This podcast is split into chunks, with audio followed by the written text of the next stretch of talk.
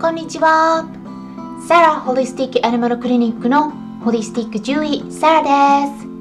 本ラジオ番組ではペットの一般的な健康に関するお話だけでなくホリスティックケアや地球環境そして私が日頃感じていることや気づきなども含めて様々な内容でお届けしております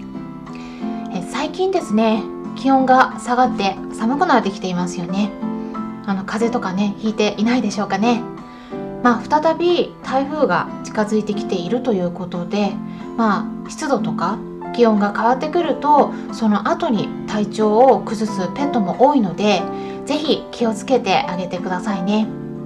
まあ、季節の変わり目ということで気候が変わってきていると思うんですが今回は室温をどのくらいに調整してあげたらいいのといったご質問にお答えしていきたいと思います。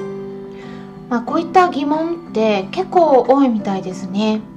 動物たちは特に暑いとか寒いとか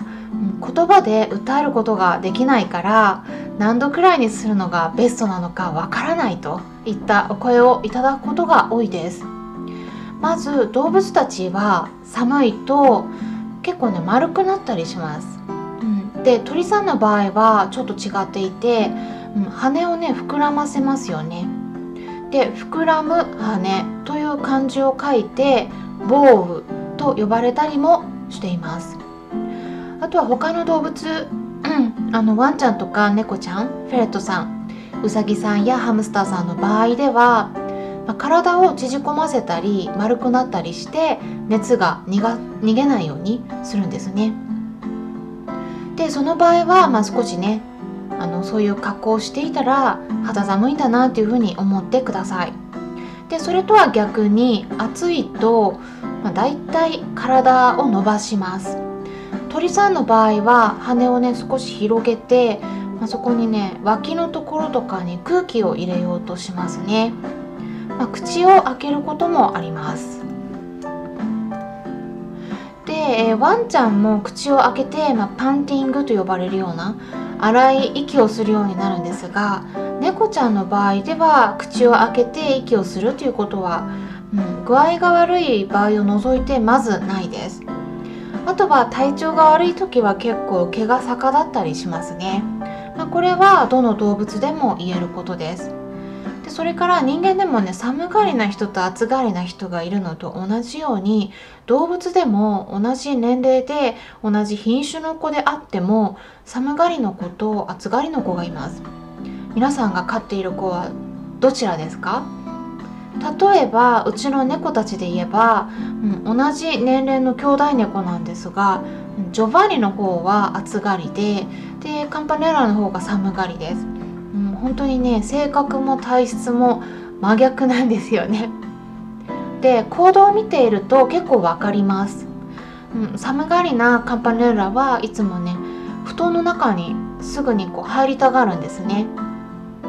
うん、結構私の足の股のところとか あの左の脇の間とかにね入ってで顎を上に乗せるんですね。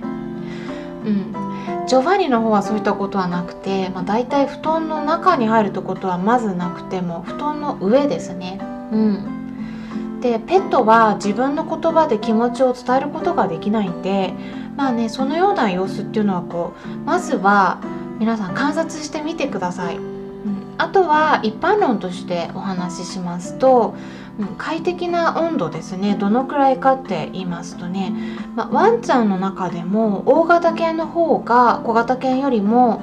一般的には暑さには弱くて寒さに強いです。これはベルクマンの法則とも呼ばれるものなんですが北の地域に行けば行くほど動物の体特に哺乳類って大きくなる傾向が強くなるんですね。で暑い地域に行けば行くほど動物の体って同じ種類の動物であっても小さくなる傾向があります。例えば同じクマでも熱帯地域に住んでいるマレーグマは体が小さめですよね。で北の地域に住んでいる北極グマがもう一番大きい種類になっているんですね。でこれは体が大きい方が熱を溜め込みやすくなるからだと言われていますこれはね自然の法則でで動物たちが、ま、そのようにこう地域の気温温度差に応じて体がね進化してきたっていうわけなんです。なのでこう論文の方ではワンちゃんとか猫ちゃんに関しても、まあ、大型犬特にアラスカマラミュートとかあとハスキーなどもともとは北の地域の原産の犬種の場合ではもう毛がすごく密になっているので快適な温度はだいたいもう10から15度くらいって言われてます、うん、ちょっと低めですね。あとはあラバラトレトリーバーなどといった犬種の子の場合は快適な温度はそれよりも若干上がりまして20から25度です、うん、でもねあのちょっとね一般よりはちょっと低めですよね。うん、で、まあ、あとは毛が長い長毛種って言われるトイプードルとかシーズーなどの子の場合も、まあ、熱をね溜め込みやすいんで、まあ、一般論としては15から20度くらいが快適な温度って言われているんですね。うん、ただ私の印象としてはあの日本に住んでいる小型犬の子たちって、うん、結構ね寒がりな子が多い印象はあります。うん、日頃からお洋服を着ていたりするからまあそういったこともね影響があるのかもしれないんですが、うん、今回ねお伝えしているのはあくまでも一般論になるので、まあ、その子その子の状態で変わってくると思います、うん、あと年齢によってもね変わりますね、うん、特にセニアの子もうホルモンのバランスが変わってくるんで、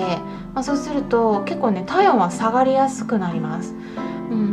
うんでなので今回のねお話プラス、まあ、その子それぞれがお家の中でどのように過ごしているのかを基準に考えてあげるのがベストだと思います。あとは猫ちゃんの場合は、うん、あの30から38度ぐらいでも耐えられるっていう実験結果はあるんですね。まあ、これはねただ耐えられるということなんであのベストではないですね。うん、で快適な温度に関する論文とかはねちょっと見つけられなかったんですが、まあ、猫ちゃんの祖先であるリビアンヤマネコはもともと砂漠の地域で生活をしていた動物なので、まあ、ワンちゃんよりも高めの温度の方が快適ではないかなとは思います。あとは湿度ですね。うん。あの台風が来たり雨が降ったりすると湿度が上がりやすくなると思うんですね、うん、であのまあただ秋から冬の湿度に関しては、まあ、私としてはねだいたい30から40%前後に保つのが一つの目安ではないかなと思っています、まあ、これからのシーズンでは特に、うん、明け方朝に気温が下がりがちになるのでエアコンなどの設定で、まあ、タイマーをかけておくと朝快適に過ごせるようになるのではないかなと思います。是非試してみてください。ちなみにイギリスの家にはあの基本的にはエアコンっていうものがないんですね、うん、なので あの寒がりの私にとっては朝はねちょっと辛いです、うん、冬はねちょっと寒いですからね。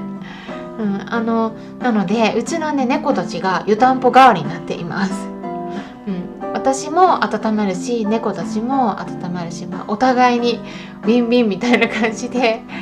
温め合っていますね。うん。まあ、主人はねあのイギリスで生活してきた人なんで暑がりなんですね。だからあのちょっとねこの辺が私との感覚が違う点なんですよね。あのいつもねあの夏は私はイギリスの夏はちょうどいいと思ってるんですけど主人はね暑い暑いって言うし